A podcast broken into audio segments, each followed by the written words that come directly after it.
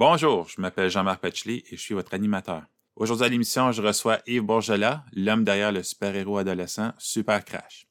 Il va d'ailleurs nous expliquer comment il a réussi à créer un super-héros adolescent original et des différentes influences de sa jeunesse qu'on retrouve dans son œuvre. Il nous parle de sa décision d'auto-publier le deuxième tome de la série et ce qu'il a dû faire pour y arriver. On parle bien sûr de l'impact de la pandémie sur son travail, lui qui était très présent dans les festivals et Comic-Con. Et on parle aussi des Trois Petites Princesses, la BD sur laquelle il planche actuellement et qui traite de l'univers de Super Mario. La case départ d'Yves Bourgelat commence maintenant. Quand je t'ai contacté pour venir à l'émission, tu m'as dit un peu à la blague que ça tombait bien parce que tu participais pas à des festivals ces temps-ci. Puis c'est vrai que d'habitude, toi, tu es très présent dans les festivals du livre, les, les Comic-Con et même les écoles. Donc, euh, c'est sûr qu'on va Mhm. parler de l'impact que la COVID a eu sur toi. Mais avant, j'aimerais qu'on s'attarde un peu à, à Super Crash. Donc, pour ceux qui savent pas, Oui. c'est quoi? Est-ce que tu peux nous résumer rapidement qu'est-ce que Super Crash? Ben, Super Crash, c'est une série de super-héros humoristiques euh, dont je suis l'auteur. Donc, c'est ça, je l'ai euh, dessiné, écrit, colorié. Euh, c'est en deux tomes présentement. Ce que ça raconte, c'est l'histoire d'un adolescent qui s'appelle Olivier, puis qui devient un super-héros par hasard. Parce que, le fond, il trouve une sphère qu'on appelle une super sphère et qui a des pouvoirs qui relèguent à son propriétaire. Sauf que son propriétaire est comme perdu dans l'espace à quelque part. On sait pas trop où est-ce qu'il est. Fait c'est comme Olivier qui hérite de ça. Fait euh, il va faire comme il y a des petites actions qui se passent, il y a de l'aventure aussi. Puis il y a quelque chose, ça va faire en sorte qu'il va devenir un super-héros lui-même sans, euh, comme ça, sans révéler le punch. là. Puis euh, la plupart du tome 1 parle de ses premiers jours euh, en tant que super-héros. Il va avoir euh, plusieurs petites aventures classiques de comme OK, je découvre mes pouvoirs, c'est quoi, c'est qu'est-ce qui arrive. Mais c'est la- l'addition de ça, c'est que Super Crash est un personnage extrêmement maladroit.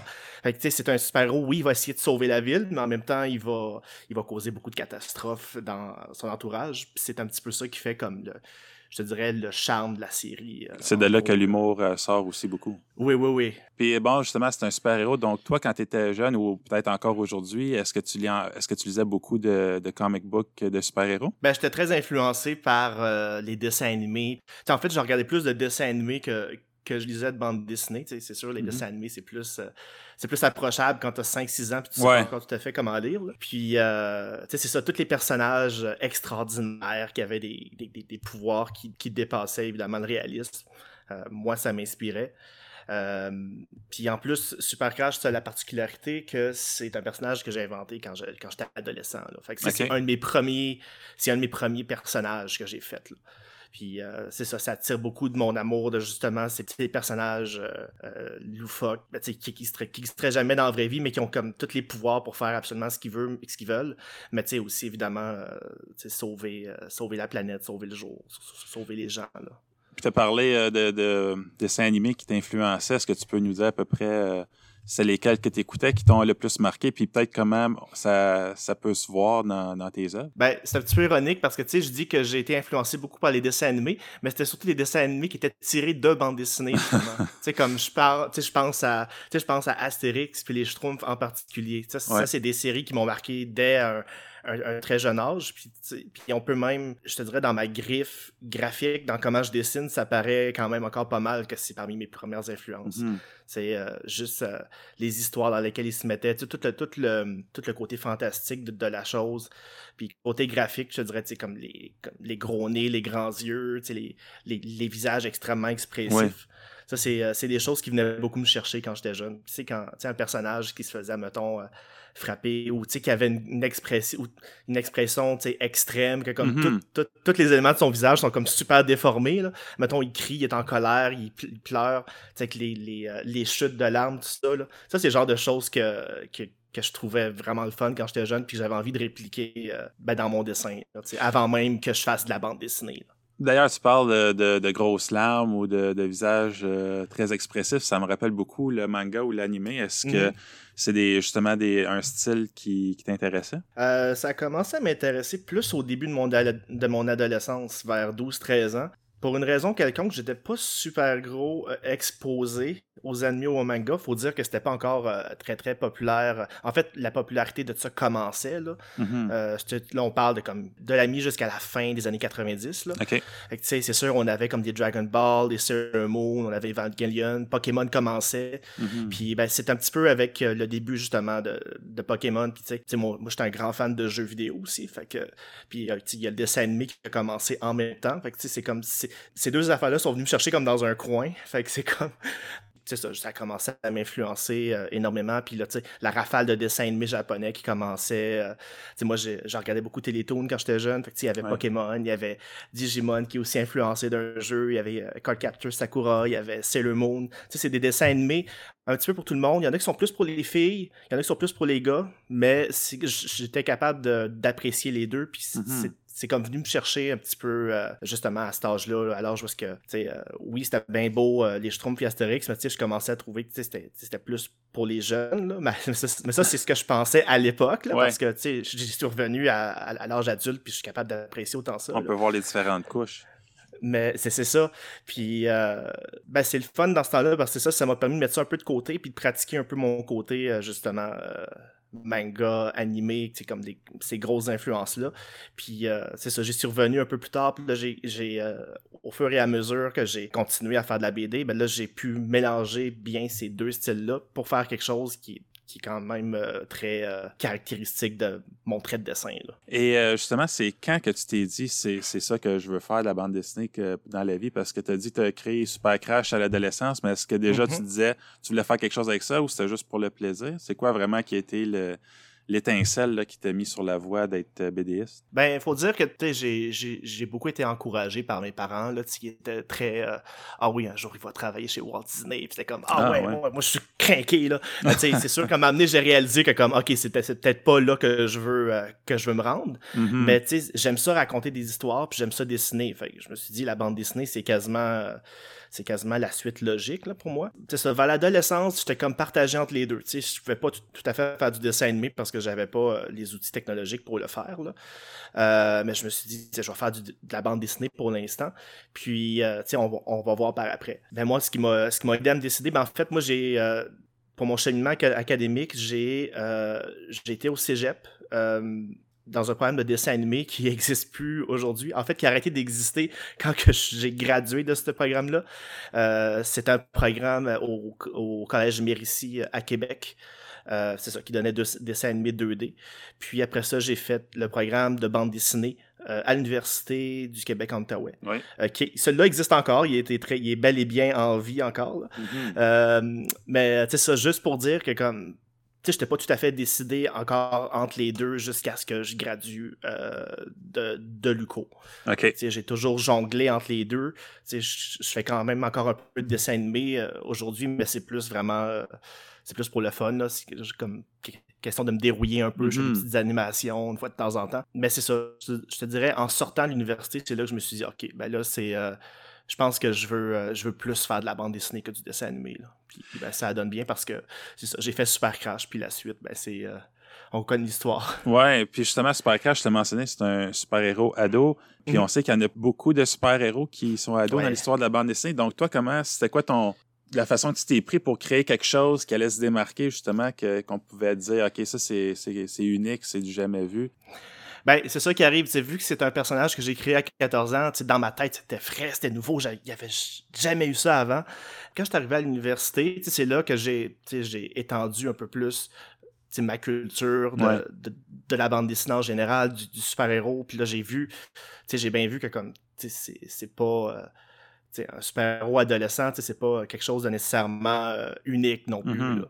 Fait que là, c'est, ben, c'était une des choses le fun avec le fait d'être à l'université, c'est que c'est parce que je pouvais en parler avec les profs, avec mes autres collègues, les autres personnes qui étudiaient euh, pendant ce temps-là. Puis tu sais, ça permettait d'échanger des idées, puis tu sais, avec, avec les, les, les grosses lectures de, de BD de super-héros. C'est là que j'ai découvert Marvel puis DC à cette Ok. époque-là. Parce que c'est ça, moi j'ai été, euh, j'ai été exposé quand même assez tard dans ma vie à, aux, aux comics américains. Mais tu sais, c'est là que ça m'a permis de mieux voir, euh, c'était quoi l'étendue du super-héros, là, que ça allait vraiment au-delà comme des, des dessins animés du, du samedi matin. là. Mhm. Tu tout, dans le fond, tout ce mélange-là de comme consultation de mes pères, de mes professeurs, tout ça, ça fait que là, j'ai commencé à plus penser, c'est quoi l'univers de Super Crash? Pourquoi est-ce que les, les super-héros, c'est juste des adolescents? Fait là, moi, je me suis dit, OK, c'est parce que dans le fond, l'éronium, qui est le métal, qui, le, ben, le minerai qui cause les pouvoirs, affecte juste les, euh, les, les, personnes en croissance. Fait que c'est ceux qui ont comme entre genre euh, 12, euh, 13 et 18 ans. Moi, je me suis dit, OK, c'est un, ça va donner un monde que c'est juste des adolescents qui, qui peuvent être super-héros. Puis là, ben, tout le reste, je l'ai bâti autour de ça. C'est comme une espèce de contrainte que je me suis mis, mais en même temps, c'est un élément quand même assez important de l'histoire. Fait que tu sais, là, je bâtis tout autour de ça. Puis là, je suis comme, OK, ouais, c'est. Je pense pas avoir déjà vu ça avant. Puis euh, en plus, avec mon, mon apport humoristique que je peux mettre, parce que j'ai mm-hmm. beaucoup développé mon côté humoristique euh, aussi à l'université. Oui, c'est très drôle. Je me, ben, je me suis dit, tu sais, c'est comme je peux je peux aussi euh, pointer mettons vers les choses qui font comme pas de sens dans ce monde-là puis les, les, les, tourner en gag tu sais. Fait que c'est une autre des choses que je peux faire avec ma série. Fait c'est ça ça a pris euh, ça, ça, ça, a pris quand même du temps parce que tu sais entre la fin de l'université ben, entre la création de Super Crash puis la fin de l'université il a dû se passer quoi 8 euh, 9 ans quelque chose de même. Mais tu sais il y en a eu beaucoup de développement développement non seulement de l'univers, mais des personnages. C'est comme j'ai créé plein de personnages qui ont comme un rôle spécifique euh, dans, dans l'histoire par rapport à, Olivia Super Crash, qui ont une relation vraiment particulière, comme la mère de Super Crash, qui est mm-hmm. Hilary, qui en fait est une chasseuse de super-héros. c'est, une relation assez touchée déjà à la base, puis c'est aussi une bonne partie de l'humour euh, dérivé de la BD. Euh, puis aussi comme Super Pouf, qui est le, le mentor de Super Crash, mais qui est comme vraiment qui, qui va à reculons, puis qui, qui, a vraiment pas envie de lui enseigner, puis euh, qui a comme un passé mystérieux. Fait que, c'est, c'est ça, c'est comme tourner autour de tous ces, ces, ces, ces petits éléments-là que j'ai insérés, puis en, faire des gags, mais aussi en faire des éléments narratifs importants. Là. Fait que, tu sais, j'ai, travaillé pas mal là-dessus là, pendant ces, euh, ces années-là, puis aussi pendant les années entre la fin de l'université et euh, la finition de mon tome 1, dans le fond. Parce mm-hmm. que entre, entre ce moment-là, il s'est passé peut-être 5-6 ans aussi. Là, Parce que je l'ai continué à évoluer mon projet. Puis, puis évidemment, j'ai travaillé dessus. Là. Mais euh, c'est ça, il y a eu beaucoup de, beaucoup de développement qui s'est fait dans ces années-là après aussi. Là. Puis en 2017, tu as publié le deuxième tome de la série. Puis là, tu viens de nous mentionner tout le travail qui est allé dans, dans le premier tome. Donc, je me demandais, euh, qu'est-ce qui était le plus difficile pour toi? Est-ce que c'était créer l'univers qui constitue le tome 1 ou c'était de le pousser, cet univers-là qui existait déjà encore plus loin? Ben, je pourrais pas vraiment dire que le tome 1 c'était difficile dans le sens où est-ce que, tu sais, ça, ça a quand même pris, euh, oui, ça a quand même pris comme 12, 13 ans de développement à faire, mais en même temps, tu sais, ça s'est fait sur une base de comme, tu sais, ok, je fais ça pour le fun, c'est un projet que j'aime, que je fais comme, que je traîne avec moi avec les années, mais tu sais, comme je voyais pas ça comme un projet euh, potentiellement présentable à un éditeur, pour moi, je faisais ma BD pour le fun. Fait que, tu sais, euh, sais, comme l'univers était établi, ça, j'ai fait lire à plusieurs personnes pour voir est-ce qu'il y a des problèmes avec l'histoire ou avec les personnages. Puis ça, une fois que le tome 1 était fait, c'était ça. J'avais établi mon univers, tout ça. Le tome 2, oui, c'était un peu plus difficile parce que là, comme tu dis, là, il fallait que je, je me trouve une nouvelle histoire, que je surprenne, mais que j'amène mes lecteurs un petit peu plus loin. Je n'étais pas pour euh, utiliser les mêmes. Euh, Répéter la, même, euh, la même trame narrative c'est ça, les mêmes procédés narratifs ou euh, ben c'est ça, utiliser comme les mêmes éléments d'histoire. Tu sais. Comme là, j'introduis un des un, des grands méchants de la série. Puis euh, puis aussi en fait, en fait, une des choses que j'ai utilisé pour plus surprendre mon lecteur, c'est qu'il y a en fait il y a comme il y a trois histoires qui se passent en même temps. Fait que c'était euh, déjà c'était un plus gros défi pour moi parce que tu sais, j'avais comme l'histoire principale, puis là, sous mm-hmm. récit A, sous récit B, dans le fond. Puis, tu sais, c'est de, de, tout ficeler ça, là moi j'ai tendance à séparer mes albums comme en trois chapitres. Là. Ben, c'est ça, le troisième chapitre du tome 2, c'est là que comme tout se rencontre puis que ça devient comme chaotique, mais en même temps, ça, ça se tient. J'ose croire que ça se tient relativement bien. Là. Fait que, euh, fait que c'est ça. Ça, c'était quand même assez difficile. Puis euh, il, a fallu que je change un peu la manière dont j'écris mes scénarios parce que en fait c'est quasiment pour le mieux parce que pour le tome 1, je l'ai comme écrit un petit peu à l'arrache dans le sens que je l'écrivais comme page par page sans nécessairement savoir la prochaine page allait avoir quoi, mais juste en ayant une idée vague. Mais pour le tome 2, j'ai comme tout scénarisé de A à Z avant même de commencer à dessiner pour le contenu qu'il y avait dans le tome 2, il, il, fallait que je fasse ça, sinon je me serais retrouvé à refaire des pages ou à avoir mm-hmm. des erreurs de continuité. Puis, euh, fait que, c'était quand même un défi, mais c'était, euh, c'était assez formateur aussi, dans le sens que, comme tu sais, j'ai, j'ai mieux géré comment euh, je construisais ma bande dessinée de A à Z, puis m'assurer que tout fonctionne avant même de commencer à faire mes, mes, crayonnés. Là. Fait que oui, c'était dur, mais c'était, c'est ça, c'était formateur. Puis ton premier tome, tu l'as publié au studio coopératif Première Ligne. Oui. le deuxième, tu l'as auto-publié toi-même. Est-ce pour quelle raison tu as décidé de, le prendre en charge au lieu de retourner à une autre maison d'édition? Qu'est-ce qui t'a poussé à dire euh, non, c'est moi qui, s'en occupe tout ça? Ben, ça, c'est un problème qui était un petit peu hors de mon contrôle parce que, euh, ben, premièrement, je voulais. En fait, au moment où je voulais publier, euh, Première Ligne était, avait été racheté par Vent d'Ouest, qui est une autre mm-hmm. maison d'édition de Gatineau. Oui, ne pas euh, confondre avec Vent d'Ouest, euh. Exactement, c'est ça, Vent d'Ouest, vraiment pas Vent d'Ouest européen. C'est vraiment deux Vent d'Ouest séparés. Malheureusement, aujourd'hui, Vent d'Ouest gatinois n'existe plus. Là, fermé boutique, ouais. Ouais, ce qui, est, ce qui est vraiment dommage. Mais c'est ça, à l'époque, je voulais publier avec eux autres et Michel, qui euh, c'est Michel quoi? Michel Lavoie. famille déjà? Michel Lavoie merci qui est décédé je crois que c'était cette année ou l'année passée ouais ça fait quelques mois qu'il est décédé ouais, c'est triste quand même. Mais c'est ça euh, à l'époque ben Michel était vraiment motivé de publier ma bande dessinée mais à cause de détails techniques dans, dans lesquels je veux pas nécessairement tomber, ben mm-hmm. ça a pas marché. J'ai pas euh, ils m'ont dit non, ça pourra pas marcher, on pourra pas publier ton tome 2. OK. Fait que puis ça ce qui est arrivé, c'est que c'est arrivé en fait quelques mois avant avant comme la saison des salons du livre. C'est arrivé en hiver. Puis, euh, en, hiver, euh, comme janvier 2017. Puis moi, j'étais comme, OK, je m'attendais à ce que mon livre soit sorti à ce moment-là, pour pouvoir faire, mettons, euh, faire la tournée. Festival, ça, Festival Ville Montréal, Salon du Livre, puis tous les événements qui ont lieu en été, comme École de Montréal, tout ça. Là. Fait que moi, je me suis dit, il fallait que je me trouve je peux pas commencer à, rechercher un autre éditeur parce que sinon je vais manquer toutes mes dates, je vais puis je vais avoir passé l'année mm. sans avoir de tome 2 que comme j'ai dit à tout le monde que je l'aurais. Fait que moi ce que j'ai fait, c'est je me suis dit OK, ben je vais l'auto-publier, je vais faire mes recherches de mon côté puis je vais voir, tu sais que c'est comme ben, premièrement est-ce que c'est faisable, c'est faisable de faire ça en quatre mois? Puis euh, aussi, c'est quoi les, les coûts que ça va amener, c'est quoi mes possibilités. Puis après, en, fait, j'ai passé comme quasiment tout le mois de janvier, février à faire juste des recherches, juste des comme écouter des podcasts, faire des recherches sur le sociofinancement entre autres, parce que c'est c'était mon avenue principale, comme parce que c'est ça, comme je dis, si j'étais retourné voir des éditeurs, ça n'aurait pas été publié avant comme la fin de l'année là, mm-hmm. euh, à cause de toute la machine.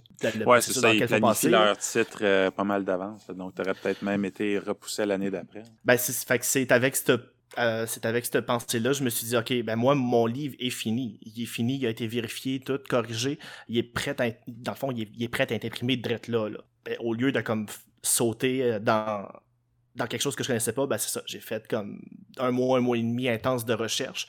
Puis je me suis trouvé, finalement, je, me suis décidé à dire, OK, je vais faire une campagne de sociofinancement sur Kickstarter, qui est vraiment une plateforme pour pouvoir réaliser des projets. on demande aux gens, on présente aux gens notre projet, euh, c'est qu'est-ce que ça implique, c'est quoi les coûts, euh, qu'est-ce qui va être fait si le montant qu'on vise est atteint. Parce que ce qui arrive souvent avec Kickstarter, c'est qu'on on se met un objectif en tête, mais si on ne l'atteint pas, ben il y a personne qui paye. c'est mm-hmm. comme si ça avait mené à rien. Fait tu veux la réussir ta campagne de socio-financement. On se donne généralement un mois pour faire euh, cette campagne-là. Puis une campagne de socio-financement, c'est exactement comme une campagne de promotion. Tu fais juste comme être au plus de place possible, tu essaies d'être le plus euh, le plus fort possible, d'avoir la voix la plus forte, puis dire au monde Hey, j'ai un projet, puis euh, euh, soutenez-moi, comme, comme je, suis, je suis une personne de confiance, je vais, je, mm-hmm. vais livrer la marchandise, puis mon, projet, puis mon produit, c'est un bon produit. Que, euh, moi, j'avais commencé ma campagne de socio-financement. Ça a donné avec le Salon du livre de l'Outaouais. Euh, déjà là, j'ai commencé à, à, pouvoir en parler un petit peu moi, je m'étais imprimé comme des, euh, des, des, cartes euh, postales avec l'information. La, comme la, la, campagne va avoir lieu en mars de telle date à telle date. Je me suis fait comme un, un lien raccourci sur mon site web pour que les gens puissent y, accéder plus facilement. Euh, ça, je distribuais ça pour dire aux gens préparez-vous. Ça a l'air d'être beaucoup, ça a d'être vraiment beaucoup de travail. Par exemple, tu mentionnes les, les cartes que tu distribuais, mais aussi mm. souvent quand on s'embarque là-dedans, justement, tu dis, comme tu dis, il faut faire, euh, c'est un peu un pitch de vente, faire de l'autopromotion. Ouais. Que tu peux nous parler justement de, de, de tout ce que tu dois faire ou tout ce que tu as eu à faire pour atteindre ton objectif? Ben, ce que j'ai eu à faire, ben, c'est ça. Euh, J'avais pas d'autres. euh, j'avais pas d'autres événements durant, quand- durant le temps de la, que la campagne a duré. Dans le fond, je pense que ça a duré comme du 25 février jusqu'au 20 mars, quelque chose de même. Mais j'avais pas d'autres événements pendant ce temps-là. Fait que moi, ce que je me suis dit, c'est, ben, euh, je, vais, me- je vais me les créer, mes événements. Hmm. Fait que euh, j'ai fait, euh, j'ai fait comme deux, deux événements dans deux librairies. euh, où est-ce que je faisais juste visiter, puis tu sais, je, je vendais comme mon tome 1, puis je parlais de mon tome, mon tome 2 aussi. Durant ce temps-là, j'ai fait quand même pas mal de live streaming. Fait que je, je, je, je faisais de la diffusion en direct dans le fond. Mhm. Fait que je me mettais sur Facebook ou à, à l'époque c'était- sur le live stream. Euh, J'étais pas encore sur Twitch à l'époque. Parce que Twitch c'est aussi une plateforme avec laquelle on peut diffuser. C'est ça, j'ai- fait pas mal de, de diffusion où est-ce que je, je dessine devant les gens. Fait que, c'est un petit peu comme les. euh, Il y, a comme- il y a beaucoup de, de, streaming présentement, comme qui se fait sur Facebook, Ouais. euh, ou, les, ou les festivals de BD, où est-ce que les, les gens ils dessinent live, euh, à cause de la pandémie no- notamment. Mais comme je, je le faisais déjà à l'époque. là. Fait que, je faisais juste connecter mon ordinateur à, Internet, puis les gens pouvaient voir, pouvaient me voir dessiner, OK. pouvaient me faire des requêtes, je pouvais être en train de dessiner une page de Super Crash, ou euh, juste, juste leur montrer de quoi mon projet a l'air, puis en même temps, ben, je leur parle de, de mon tome 2, de ma campagne de socio-financement. Mhm. Puis ça, ça a quand même créé un petit engouement, parce qu'à toutes les fois que je faisais des, euh, des streams, euh, j'avais plus de gens qui donnaient à ma campagne. Tu sais, le monde sont curieux, ils viennent me voir parce que euh, quand, quand je stream sur Facebook, ils sont comme Ah ouais, c'est quoi ton projet? Puis là, je leur en parle, puis ils sont comme Ah oui, ça me tente de t'encourager. Que ça, ça a été probablement une des choses qui a été le plus efficace dans ma quête vers, euh, vers l'atteinte de mon but. Là. Mais vite de même, je pense, à part ça, juste euh, continuer à poster, euh, à mettre des, euh, des annonces comme sur mes deux pages Facebook, puis sur mon compte personnel, puis aller, aller sur des groupes de bande dessinée, puis en parler, faire des petites annonces, mais Ouais. pas taper sur la tête du monde non plus, là, mais quand même, juste laisser savoir aux gens que, que je suis là, puis mon projet existe. Là. Ce qui est bien aussi avec Kickstarter, c'est que Kickstarter, en soi, c'est une communauté. Fait que, il y a des gens qui sont sur Kickstarter juste pour encourager des projets. Comme. Puis quand que tu quand tu soumets un projet sur Kickstarter, ben je, je sais pas si c'est encore de même, mais c'était de même en 2017. Là. Mais quand tu soumets un projet sur Kickstarter, tu es dans une liste que les gens peuvent consulter. Mettons, euh, tu es dans la catégorie bande dessinée ou projet d'art visuel, tout ça. Puis les gens peuvent aller dans cette catégorie-là puis voir les projets en cours. Puis euh, y, y a des gens qui sont là rien que pour ça. C'est comme ils ont, ils ont, ils ont de l'argent, euh, du disposable income, là, qu'on dit en anglais. Ouais, je, je sais pas c'est quoi en français. Ben, de l'argent qu'ils peuvent dépenser. Là. Puis ils disent, OK, ben, je vais donner 50$ à ce projet-là parce qu'il il, il a bien vendu sa salade. Puis euh, j'ai envie de l'encourager, même si je le connais pas. Fait qu'il y a ce il y a ce euh, côté-là aussi qui, qui- qui est venu aider pas mal parce que j'ai eu pas mal de de personnes que je connais pas qui ont, sont Mm. venus encourager mon projet, puis certains avec des gros montants. là. Je pense que ce qui, ce qui m'a aidé aussi, c'est la manière dont j'ai dont j'ai vendu mon projet sur la page Kickstarter parce que j'ai- parlé de mon projet en, en format en bande dessinée. J'ai fait une bande dessinée sur mon projet. J'étais comme Bonjour, mon nom c'est Yves, je, vais, je fais Super Crash, puis euh, euh, là je voulais faire le tome 2, ça n'a pas marché, fait que là je veux, l'auto-éditer. Puis c'est ça, c'est, tout raconté en bande dessinée, Mm. fait que je pense que ça c'est le petit effort de plus que j'ai mis que peut-être qui a, qui a été cherché plus dans Oui, puis ça donne une idée cas, aussi aux gens euh, un peu dans quoi ils investissent, ils peuvent voir Ouais. euh, selon tes cartes de ce que tu peux faire, comment là tu racontes une histoire, tout ça. Ouais, c'est ça. Et euh, est-ce que là, tu nous travailles à un tome 3 ou est-ce que tu travailles sur d'autres séries? Présentement, je travaille pas sur le tome 3, mais je le garde en tête. Euh, je me suis lancé dans un petit projet à côté présentement. Tu sais, comme je t'ai mentionné au début, je suis un grand fan de jeux vidéo, je suis Oui. un grand fan de comme Nintendo, Mario. En fait, ça, ça, ça- ça part d'un ancien projet que j'ai fait qui s'appelle Les Trois Petites Princesses. Oui, j'allais, est- te poser des questions là-dessus, mais vas-y donc. Oui, et qui est, euh, c'est une, c'est une BD dans l'univers de Super Mario Bros. Fait que vraiment le- la série de jeux vidéo par Nintendo. Et euh, c'est quelque chose que ça fait quand même assez longtemps que je voulais faire, tu sais, je- une BD dans cet univers-là, parce que tu sais, ça, je suis un grand fan, j'aime beaucoup, euh, beaucoup euh, l'univers en soi. Mais euh, une chose que j'ai toujours trouvé regrettable avec Nintendo, c'est que oui, ils nous amènent des jeux, mais comme des fois, en tant que fan, on a envie comme d'explorer un peu ces univers-là, Mhm. comme, comme connaître plus sur les personnages. Mario, c'est un jeu où est-ce que tu sautes puis tu cours. Il n'y a pas vraiment d'histoire. fait, que- fait que moi, j'ai été bien des années à me dire, ah, ben, tu sais, si je peux faire une histoire par rapport à ça. Mais au lieu d'en- au lieu d'employer les personnages comme Mario, Luigi, tout ça, ben, moi, je vais, je vais- je vais faire ça sur les princesses. Parce Ouais. qu'on n'en parle pas des princesses, c'est comme, ils sont à la fin du jeu, on les sauve, puis that's it, là. C'est comme, ça. elle donne un, donne un bec à Mario, elle- il fait un gâteau, puis c'est ça. Là. Mais tu sais, comme si on pousse ça un petit, un petit peu plus loin, tu sais, c'est quoi leur personnalité? tu sais, C'est qu'est-ce qu'ils font euh, le reste du temps. là. Euh, il y a une dizaine d'années, j'ai fait une- un premier chapitre de cette histoire-là qui s'appelle. Les Trois Petites Princesses. Puis ça, ça a quand même, c'est devenu viral. C'est quand même, ça a eu une grosse popularité sur Internet. Là. OK. Moi, j'étais, ben, je suis encore là, mais sur la plateforme euh, qui s'appelle DeviantArt, que j'ai sur laquelle j'ai commencé à publier comme mes dessins en, comme en 2005. là. Le monde qui sont des fans de comme après n'importe quoi, là, dessins animés, euh, bande dessinée, jeux vidéo, comme ils se trouvent beaucoup sur cette plateforme-là. Puis, euh, ben, quand j'ai mis cette, quand j'ai mis cette bande dessinée-là, j'ai comme eu comme une explosion de comme lecteurs puis tout ça. Ce qui est pas étonnant parce que tu sais, c'est une série que le monde connaît déjà. Là Mhm. au fil des années, cette série-là, ben, il y a du monde qui, ont- qui en ont fait comme des. Euh, ce qu'on appelle des voice dub, là, genre qui ils reprennent, ils reprennent ma BD puis ils font comme des. Ils, ils se trouvent comme des, euh, des, des voice actors, excuse-moi, des anglicismes. Ouais, ouais, ouais. Euh, puis qui, puis qui font les voix des personnages. Là, je trouve ça vraiment drôle. Puis ça fait en sorte que la, la BD a continué à vivre après, après comme toutes ces années-là. là. Ouais. Tu sais, même aujourd'hui, le- les gens parlent encore de cette petite bande dessinée-là de 32 pages que j'ai fait comme il y a, en 2008, là. 2008-2009. Puis euh, en 2018, je me suis dit, Tain, ben regarde, le monde en parle encore de cette bande dessinée-là, je devrais peut-être faire une suite. Fait que j'ai fait, j'ai, recommencé à faire la partie 2 de cette BD-là, des Trois Petites Princesses. Puis, euh, puis c'est ça, j'ai retrouvé quand même un bon lectorat, puis euh, tu sais, ça fonctionne assez bien. Là, je suis en train de faire la partie 3, qui est la dernière partie. Puis il me reste en fait quelques. Il doit me rester peut-être une vingtaine de pages à faire. Là. Mais ça, euh, ça, je reprends un peu mes vieilles habitudes de comme OK, je l'ai fait une page à mesure. Mais par contre, j'ai j'ai j'ai l'histoire, c'est complètement. tu sais, mon histoire est comme est comme complètement ficelée. Là, je sais que- qu'est-ce qui se passe exactement. C'est juste que je dois, au fur et à mesure des pages, c'est là que je, détermine exactement, comme les dialogues puis tout ça. Ça, est-ce que tu planifies euh, imprimer ça ou ça va être exclusif au web?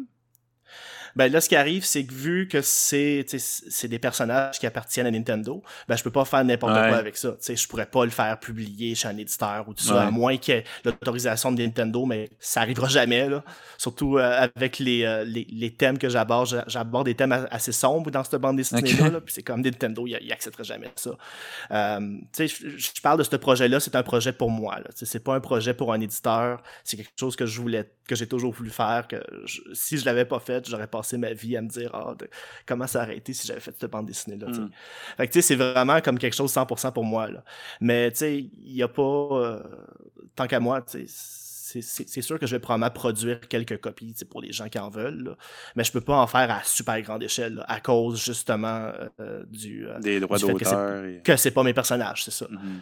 C'est- C'est pas, le genre de choses pour lesquelles Nintendo pourrait me poursuivre, mais si je me mettais à en faire comme des, des milliers de copies, ben là, là peut-être que ça pourrait arriver. là. Ça pourrait attirer l'attention.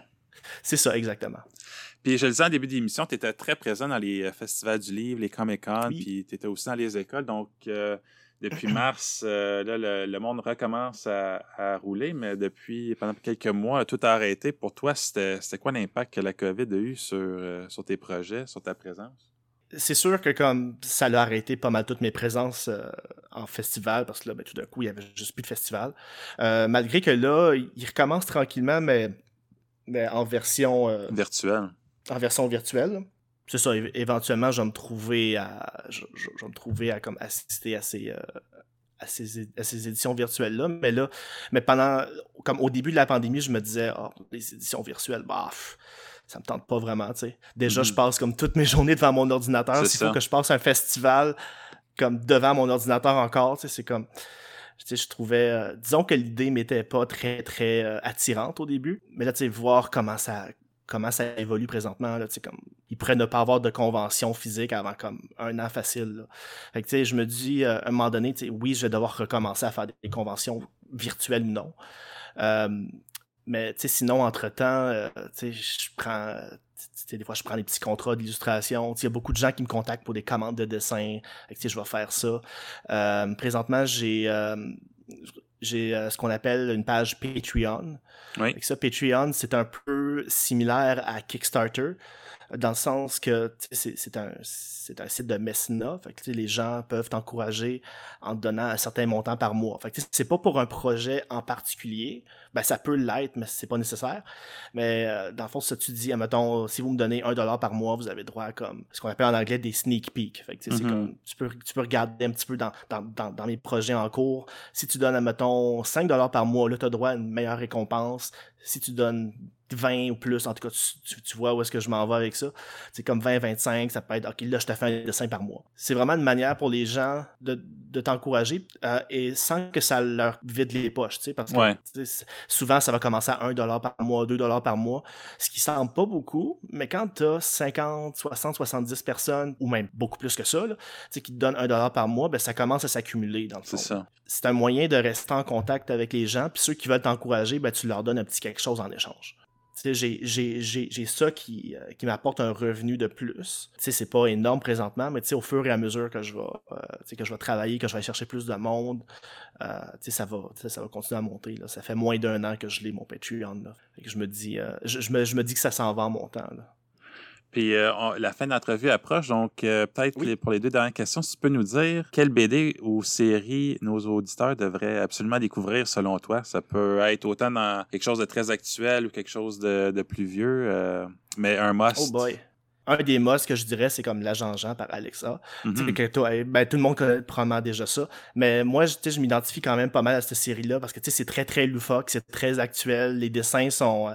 C'est vraiment ancré dans, dans, dans son époque si vous avez pas euh, si vous connaissez pas la Jean-Jean, comme lancez-vous là-dedans là. c'est comme même les même les adultes peuvent euh, trouver leur compte là-dedans là. Mm-hmm. surtout dans le type d'humour que Alex a met c'est comme il, il, est très très accessible euh, une autre série que j'ai que j'ai beaucoup aimé quand elle est sortie c'est une série qui s'appelle Imbattable je crois que c'est sorti chez Dupuis je pense qu'il y a deux tomes fait que c'est l'histoire c'est une histoire de super-héros mais ce super-héros là en fait il, il défie carrément les, les, les lois de la physique et euh, il est très il est très méta comme il, comme il va utiliser vraiment euh, comme la bande dessinée pour se déplacer. comme il va se déplacer de case en case, où il va sortir, il va se trouver dans les marges, il va passer, il va regarder comme il va être dans une case, mais il va regarder dans, en dessous de la case. Il y a quelque chose qui va se passer. Euh, Donc, il joue avec les conventions un peu du C'est ça. C'est ça, exactement. Il joue avec le médium de la bande dessinée. Puis c'est vraiment